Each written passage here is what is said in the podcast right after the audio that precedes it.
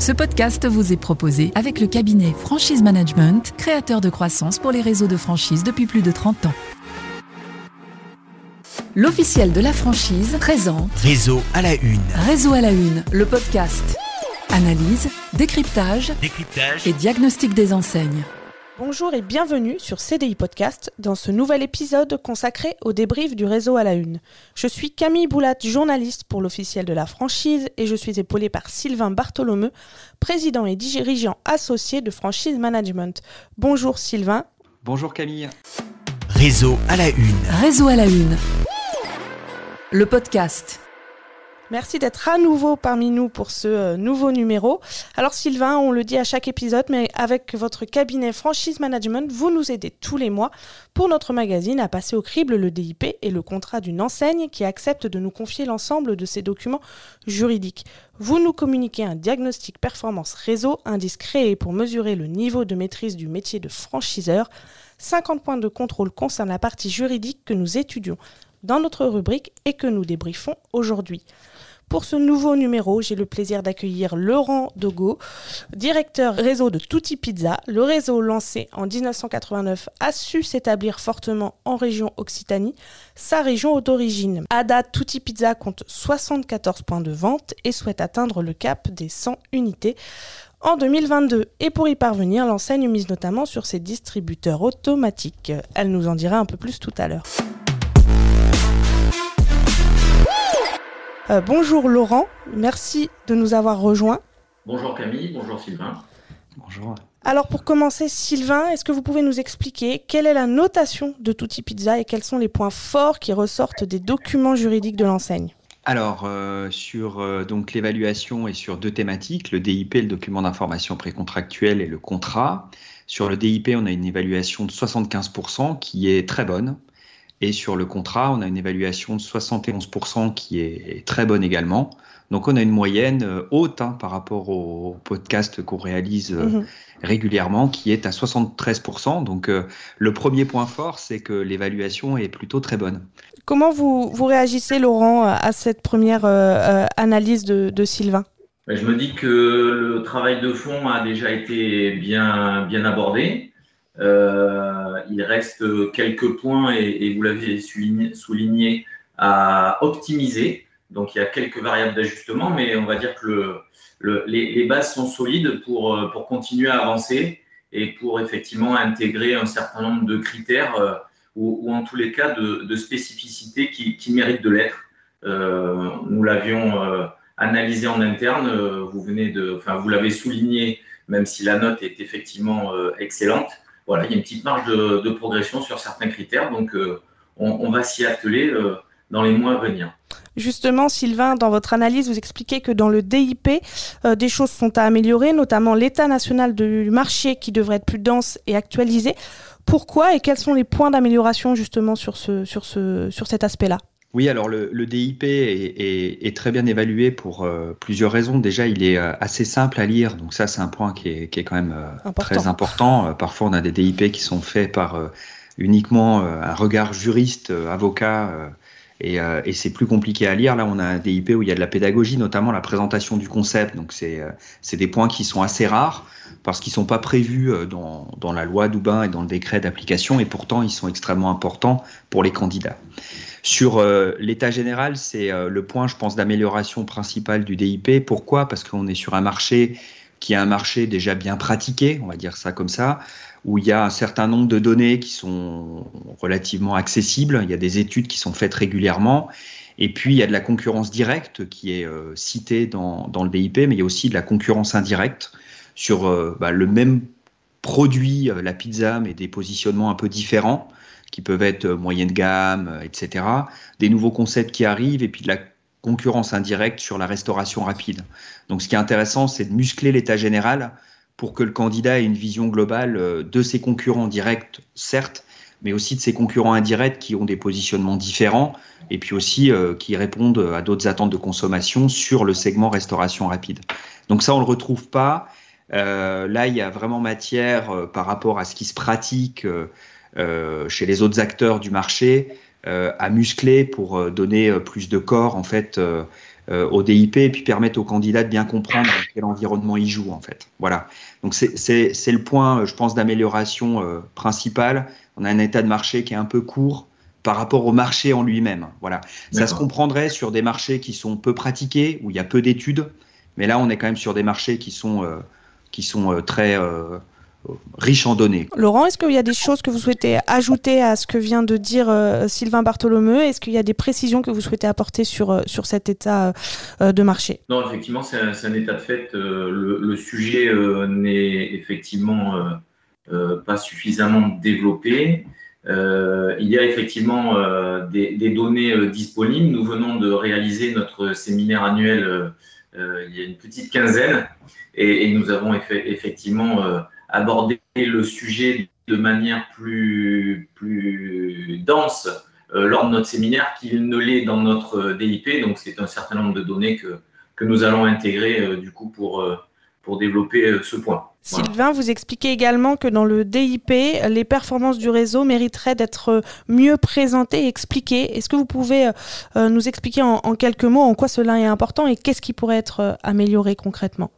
Oui, bah c'est des points qui, sont, qui vont au-delà de ce que demande la, la loi Doubin, mais mais c'est toujours important euh, quand on se réfère à l'esprit de la loi qui est s'engager en connaissance de cause. S'engager en connaissance de cause, c'est aussi euh, comprendre euh, ce que peut générer en fait un, concept tel que celui-ci et ce qu'il génère effectivement de manière factuelle auprès des franchisés déjà ouverts. Donc quand on peut le faire, c'est intéressant de montrer à des candidats à la franchise bah, ceux qui sont passés avant eux, ce que ça donne. Donc, euh, euh, des indicateurs moyens sur les performances euh, économiques des franchisés, c'est intéressant en restant très factuel, très précis, jamais de promesses hein, sur des, des, mhm. sujets comme ça, parce que sinon on peut biaiser le consentement des candidats. Mais on est sur des faits. Aujourd'hui, on a des franchisés qui sont en place. C'est un réseau qui a déjà une histoire, qui a une expérience. montrer ce qu'un franchisé qui est déjà euh, en place euh, euh, peut réaliser comme performance, c'est intéressant. Voilà. Donc, comme au même titre qu'on décrit le concept dans le DIP, c'est très bien de montrer le concept, de montrer les actions qui sont mises en œuvre en fait par par la marque. c'est intéressant de dire, bah, de l'autre côté, il y a des investissements initiaux et aujourd'hui, sur nos 74 points de vente en place, les ratios moyens sont, sont ceux-ci. Voilà. Ça me permet moi, franchisé, de gagner du temps. Euh, ça me permet aussi, quand je montre ça à mon banquier, d'avoir des clés de lecture euh, plus pratiques. Et quand je montre ça aussi euh, à mes conseils, à, ma famille, etc., à mon entourage, avant de prendre une décision, d'avoir des données factuelles. Ça rassure, ça rassure ces données factuelles. Ça rassure et puis ça démarque parce qu'on est sur des marchés, quand c'est bien maîtrisé, la restauration rapide, c'est des marchés où il y a une marge assez confortable. Mhm. Sur des bons emplacements, c'est aujourd'hui des concepts qui gagnent bien pour les franchisés. Donc, euh, bah, quand ça marche, autant le dire, hein, c'est c'est, ça, ça, mange pas de pain. Laurent, justement, est-ce que vous pouvez nous, nous, expliquer quels sont les principaux euh, euh, ratios, les principales performances de vos, de, vos, de vos franchisés, que ce soit sur des points de vente classiques ou les tout thématiques qu'on a évoqués tout à l'heure en introduction? Alors, Sylvain, je vais rebondir sur ce que vous venez de dire. En fait, il faut le dire. Alors, effectivement, on le dit, mais on l'écrit pas forcément. Donc tous ces points, ces indicateurs euh, moyens sont décrits de manière très factuelle euh, lors de notre euh, parcours candidat, lors de notre réception candidat, puisqu'on reçoit nos candidats sur une journée pour, alors sans rentrer dans le détail, mais une présentation générale de l'entreprise pour leur décrire qui on est et comment on travaille. Donc là, je fais intervenir l'ensemble de mon équipe pour que chacun présente sa partie. Ensuite, euh, on, fait une dégustation produit, puisque ça, c'est la preuve par euh, l'image et le goût. Euh, donc, dégustation de produit. Et sur la deuxième partie de la, journée, avant d'aller visiter un, site, eh bien, nous, nous, déclinons effectivement tous ces indicateurs de rentabilité du réseau, des KPI type panier moyen, pour être plus précis en termes de, de critères de rentabilité. On, montre à notre candidat euh, que notre euh, business plan sur trois ans, il est totalement réaliste là où on décrit par exemple un chiffre d'affaires réalisé, chiffre d'affaires moyen du réseau de 20 000 euros au bout de trois ans, quand on le présente à notre candidat, on lui démontre aussi que dans les faits, pour les candidats qui sont investis euh, dans leur affaire, les 20 000 euros, ils sont plutôt atteints au bout d'un an, un an et demi qu'au bout de trois ans. Voilà, donc effectivement, ces, indicateurs, ils sont évoqués à l'oral, mais euh, effectivement, ça peut aller mieux en l'écrivant. Donc, euh, on pourra aussi compléter notre DIP de ce type de données qui sont totalement transparentes chez nous pour justement, vous l'avez résumé, eh bien, donner, donner les bonnes bases à notre candidat sans le faire rêver juste avec euh, de la réalité et du factuel. Et comme le dit souvent Sylvain, les écrits restent, mais les paroles s'envolent. Donc il est quand même très important de le, de le, de le préciser par écrit. Exactement, d'autant plus en sortie euh, de crise sanitaire où euh, en fait le candidat il a besoin de réassurance, les banquiers aussi ont besoin de réassurance. Donc des éléments en fait sur bah, la moyenne, euh, les, euh, les, maxi et les mini aussi. Parce que voilà, moi, franchisé, si ça marche moins bien que prévu, ça veut dire quoi aujourd'hui? Voilà. Donc euh, les, les, top 5, les 5 moins importants et puis la moyenne marché avec les écarts types, c'est des données factuelles, donc c'est non contestable. Et, et, ça permet, voilà, quand on a la moyenne et l'écart type, de se dire, bah, dans, dans, mon BP à moi, que je vais construire, parce que moi, franchisé, mon devoir, c'est de construire mon prévisionnel, bah, je peux faire une hypothèse optimiste, une hypothèse pessimiste, et derrière, le banquier, euh, bah, il va voir euh, ce qui se produit le moins, ce qui se produit le plus, et il va avoir un a priori positif euh, du projet. Voilà. Et donner une hypothèse. C'est intéressant de le construire comme ça. Donner une hypothèse basse, ce n'est pas faire de, promesses en tant que franchiseur, parce que vous disiez, il ne faut pas faire de promesses, il faut du factuel. Non, non là, quand on est dans le registre du DIP, et même mm. quand on est dans le registre d'un réseau établi, euh, on ne fait pas de promesses, on met des réalisés. D'accord. Donc quand on met la moyenne et l'écart type, euh, c'est la moyenne sur 74 points de vente et, euh, et c'est l'écart type sur 74 points de vente. Donc c'est un concept qu'on a dupliqué 70 mhm. fois et sur les 70 fois qu'on l'a fait, qu'on l'a répliqué, bah, ça a produit ça. Ça ne veut pas dire que la 71e ou la 72e sera la même chose. Ça veut juste dire que en l'état actuel des données euh, dont nous disposons, euh, bah, en fait, euh, ça produit ces effets-là. Voilà. Donc c'est ça qui est important dans la nuance dans l'information précontractuelle, c'est donner des faits et puis aussi alerter le candidat sur le fait que sur une zone de marché atypique, sur un positionnement atypique, ça peut ne pas se reproduire. Mmh et en tout cas, voilà, un banquier qui voit que 70 fois, euh, ça l'a fait comme ça, sur 70 euh, tests, quand il n'y a, pas, a pas eu de, de problématique. On l'a répliqué 70 fois, sur les 70 fois, ça a produit la même chose. Bon, voilà, bon. Après, on sait que les banquiers, des fois, n'aiment pas prendre des risques, mais bon. voilà. Pour le contrat, Sylvain, vous, vous, vous pointiez qu'il existe certaines carences. Est-ce que vous pouvez nous expliquer euh, quelles sont-elles et, et, quels sont les axes d'amélioration là aussi? Oui, alors le contrat, encore une fois, il est, il est bien évalué. Hein. Euh, il, est, euh, il est clair, il est simple, il est équilibré. Donc ça, c'est un point important euh, qu'on retrouve pas systématiquement. Les points de carence, en fait, il y a des points de carence sur en fait des éléments qui n'apparaissent pas et donc qui ne sont pas contractualisés. trois sujets importants. Un sujet sur les réseaux sociaux qui deviennent quand même prégnants mhm. et, et l'internet. Donc il n'y a pas d'éléments là-dessus. Donc je pense que c'est important de mettre à jour parce que c'est des sujets qui deviennent, euh, qui centraux. Euh, le deuxième sujet qui devient de plus en plus important et qui va le devenir dans les années à, venir, c'est les données personnelles et notamment les données clients. Voilà. Euh, réglementation RGPD. Donc pas, de, pas de sujet là-dessus. Je pense que ça nécessite d'être mis à jour et de contractualiser ces deux points-là. Et puis un autre point, on est, euh, ça apparaît, mais ça apparaît peut-être pas suffisamment par rapport au contrat qu'on peut lire. C'est tout ce qui relève de l'assistance. On a une clause euh, de contrôle, mais on n'a pas de notion d'assistance. Moi, je préfère qu'on parle d'assistance.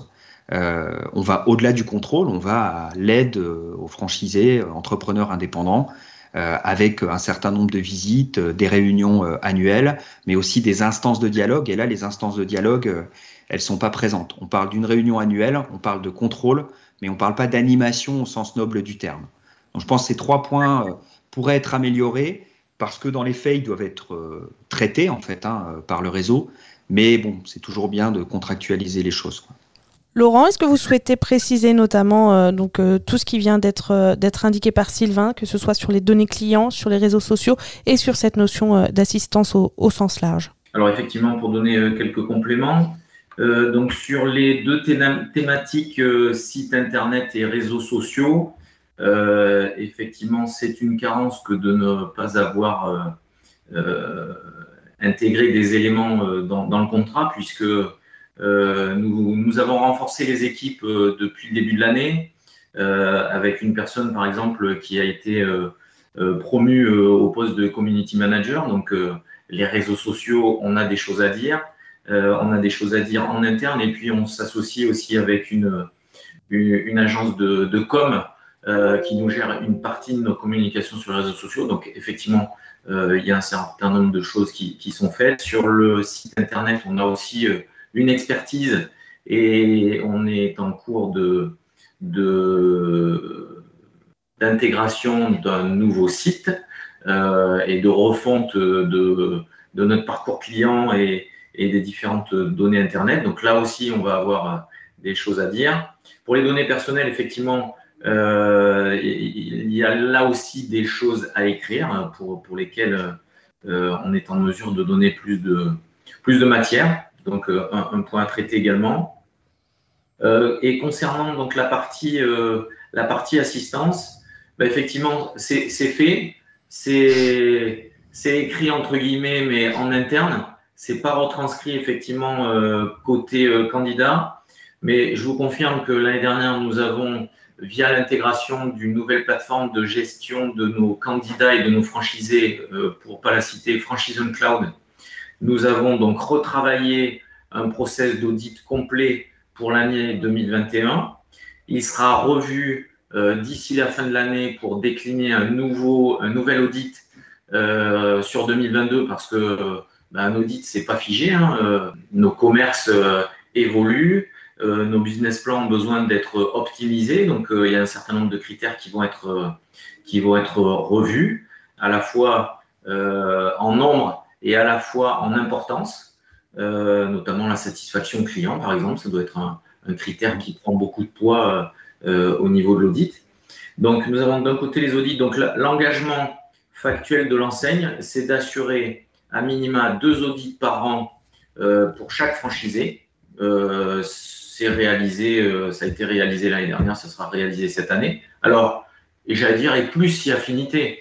Si notre si on décèle que nous avons un franchisé qui a euh, des difficultés, par exemple, euh, dans la gestion de son approche relance client, eh bien évidemment, on va l'accompagner puisqu'on a mis en place un, outil au siège pour faire des relances euh, chirurgicales au niveau des relances SMS, par exemple. Donc, eh on va l'accompagner sur ce, sur ce sujet, par exemple. Donc, ça, c'est l'accompagnement purement opérationnel animation. Et euh, ensuite, euh, ces actions de terrain sont relayées par des ateliers. Euh, nous impliquons notre réseau dans les décisions du réseau, hein, puisque ça reste quand même les, premiers pratiquants entre guillemets de, ce qui est de ce qui est défini au sein de l'enseigne. Donc, nous allons avoir par exemple un atelier sur L'année dernière, nous avons organisé au mois de novembre, alors même si l'année dernière c'était un peu compliqué pour organiser des ateliers, mais nous avons organisé un atelier produit et euh, de cet atelier produit, euh, euh, une réalisation très, très concrète, notre nouveau menu enfant, Tibambino, une petite pizza pour les enfants, la même que pour les grands, en plus petit. voilà, donc c'était une vraie réalisation et on voit que depuis le lancement de, de cette nouvelle offre, l'offre enfant euh, a pris un, net envol. Donc voilà, donc euh, des audits euh, séquencés, plus si besoin, donc là c'est l'adaptation du réseau aux besoins du franchisé, et puis une implication qui n'est pas obligatoire, mais qui est fortement recommandée, puisque ensemble on va quand même plus loin, pas forcément plus vite, mais plus loin c'est sûr. Donc on implique notre réseau dans les prises de décision pour la carte, pour l'offre commerciale, pour la fidélité, euh, les, les grands sujets euh, qui, font, euh, qui font les bases de la marque. Juste une dernière petite question rapide, Sylvain. ce qui ressortait des témoignages des franchisés que, que j'ai interrogés, c'était la qualité des produits qui étaient frais et qui étaient forcément mis en avant par les, par les membres du réseau. Mais ils déploraient que le réseau ne le mettait pas forcément en, assez en avant en termes de communication. Est-ce que c'est des choses qui doivent apparaître dans, le, dans les contrats et le DIP. Euh, voilà, quelles, sont vos préconisations par rapport à, la qualité des produits? Bah, en fait, le, alors les, contrats, euh, bon, j'ai exclu la notion d'information précontractuelle euh, là-dessus, mais en fait, le contrat, c'est un peu le sens, le pourquoi. Mhm. Donc, c'est quoi notre cadre de jeu ensemble? Et après, dans la mécanique franchise, les, manuels opératoires, les manuels de savoir-faire, c'est le comment on fait. Voilà. Donc, euh, il y a des sujets qui relèvent, notamment, on a des structures, des grands axes structurants qui sont contractualisés, par exemple l'Internet, les réseaux sociaux, la communication. Et après, il y a le qui fait quoi. Et là, le qui fait quoi et comment on joue ensemble, c'est les manuels opératoires. Donc sur des sujets comme ça, en fait, euh, ça relève du protocole, c'est-à-dire qui fait quoi dans le dispositif. On crée un nouveau produit, très bien il y a une logique et il y a un sens et une mécanique de jeu ensemble qui est des instances de dialogue. Ça, c'est contractualisé. Et après, généralement, en corollaire de la clause liée aux instances de dialogue, il y a une charte qui peut participer, comment on participe, etc. etc. Sur la communication, c'est la même chose. On peut avoir des clauses liées à la redevance, aux actions de communication aux réseaux sociaux, et après, il y a la méthode, la manière de faire, qui se retrouve dans les manuels opératoires. Ça, c'est extrêmement important parce que ça permet d'avoir une logique en fait de fonctionnement euh, du réseau qui est euh, qui est claire en fait. Voilà. Donc ces points-là, en fait, quand c'est des points qui sont des points d'ordre technique et qui vont évoluer, mhm. c'est plutôt dans les manuels opératoires qu'on va les retrouver. Voilà. Par contre, ce qui est figé dans le temps, qui est le sens, l'organisation, euh, ça, c'est contractualisé. Merci Sylvain. Laurent, du coup, est-ce que vous souhaitez ajouter quelque chose sur cet aspect euh, produit et, conclure, euh, ajouter, euh, ajouter votre ressenti? Oui, alors pour, pour le, sujet produit, effectivement, je, pense que sur les dernières années, l'enseigne n'a pas suffisamment communiqué et, on se rend bien compte que ce n'était pas un acquis en fait mm. sur le savoir-faire produit. Euh, donc nous nous employons depuis euh, plusieurs mois à faire savoir notre savoir-faire autour du, allez, ce que j'appellerais le, frais maison, euh, parce qu'il y a une vraie valeur ajoutée au sein de l'enseigne sur des produits de qualité. Et effectivement, ce n'est pas encore assez perçu par nos clients et nos futurs clients. je ne vais pas en citer 50, mais le pâton, il est maison.